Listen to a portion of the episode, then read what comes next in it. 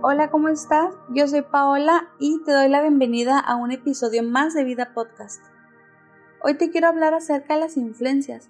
Hoy todos conocemos a algún influencer o persona pública que su carrera se basa en hacer contenido para redes sociales.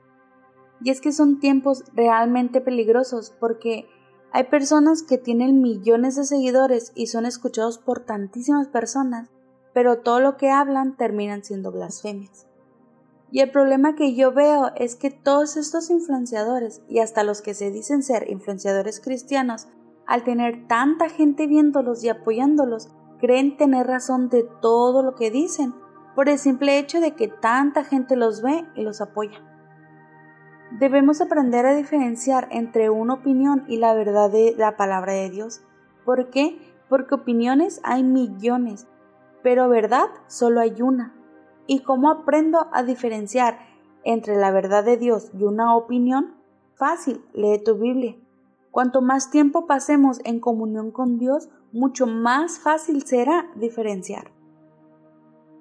Tengo algunos días viendo videos de algunas personas que me aparecieron en el TikTok, que me sorprende no solo lo que dicen a través de sus videos, sino que me sorprende la cantidad de personas que los apoyan y les dan la razón. Y ojo, con esto yo no estoy enjuiciando ni juzgando a nadie, pero es alarmante que jóvenes están consumiendo este contenido y están siendo moldeados por esta generación de influencers.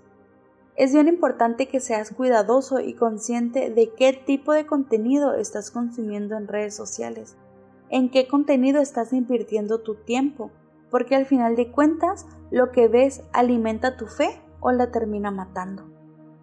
Dios no cambia, dice su palabra que Él es el mismo ayer, hoy y siempre. Dice la palabra de Dios en el libro de Malaquías capítulo 3 versículo número 6. Yo, el Señor, no cambio. Por eso ustedes, descendientes de Jacob, no han sido exterminados.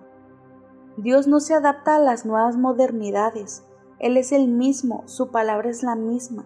Hoy en día se ha interpretado erróneamente la santidad y la hemos adaptado a nuestra comodidad y a nuestra conveniencia.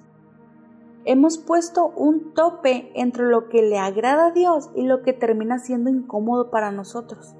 Dios no cambia. Una de las muchísimas características de Dios es que Él es inmutable. Él nunca va a cambiar.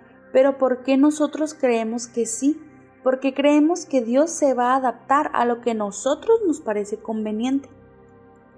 En redes sociales han dado este falso poder a las personas de ellas poder exponer públicamente lo que piensan, haciéndoles creer que esta va a ser la verdad. He visto cómo jóvenes se anuncian en redes sociales diciendo que fueron libres de una secta, refiriéndose a que dejaron de asistir a una iglesia. Y se escudan diciendo que tenemos libre albedrío, pero ojo, sí tenemos libre albedrío, pero también dice la palabra de Dios en el libro de 1 Corintios capítulo 10 verso 23. Todo está permitido, pero no todo es provechoso. Todo está permitido, pero no todo es constructivo. Dice otra versión, todo me es lícito, pero no todo me conviene. Todo me es lícito, pero no todo edifica. No confundas el libre albedrío que Dios nos dio con libertinaje. Si Dios estableció líderes y pastores son para que cuiden de su iglesia, no caigas en la trampa de pensar que nadie tiene que meterse en tu vida y tus decisiones. Recuerda lo que dice la palabra de Dios. Todo te es permitido, pero no todo lo que hagas te va a edificar. Más que buscar agradar a otras personas, busquemos agradar a Dios, busquemos su rostro, defendamos la verdad de la palabra sin temor a las represalias, porque Él está con nosotros. Procuremos tener una comunión con Dios en vez de tenerla con los influencers.